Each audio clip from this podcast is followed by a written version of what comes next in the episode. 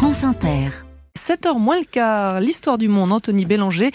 Hier, c'était la rentrée scolaire en Argentine. Oui, comme euh, pour une partie de la France, me direz-vous, sauf que l'Argentine est dans l'hémisphère sud et que hier, c'était en fait euh, le début de l'année scolaire. Septembre en février, en somme. Après trois mois de vacances d'été, les parents ont donc dû acheter les fournitures scolaires de leurs enfants. Mais dans un pays plongé dans une gravissime crise inflationniste, c'est un véritable parcours du combattant. Pour tout dire, en feuilletant les journaux argentins pour cette chronique, j'ai eu droit à un véritable inventaire à l'après-vert. Les fournitures sans le cartable, 56 000 pesos.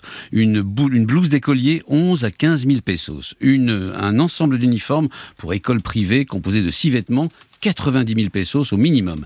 Et le bus scolaire pour trois mois, 36 000 pesos. En clair, une litanie de prix et d'articles avec ce seul constat. En un an, les prix de ce qui est nécessaire pour rentrer en classe ont été multipliés par 6. C'est-à-dire qu'ils ont augmenté deux fois plus vite que l'inflation, pourtant mesurée à plus de 250% sur l'année, record mondial d'ailleurs. Et j'imagine que les salaires n'ont pas suivi. Non, bien sûr. Un institut indépendant a calculé qu'un couple avec deux enfants avait besoin pour acheter l'ensemble des fournitures scolaires de rentrée d'une somme supérieure supérieur au salaire minimum. En fait, depuis l'arrivée de Javier Milei au pouvoir, eh bien, la pauvreté a même explosé. En deux mois, ce sont quelques 3 millions et demi de nouveaux pauvres qui sont venus s'ajouter. La déroute de la monnaie locale, ajoutée à une inflation mensuelle de 20%, a fait exploser le taux de pauvreté qui est passé de 50 à 60% de la population. Et fait nouveau, même la classe moyenne est désormais affectée par cet effondrement du niveau de vie.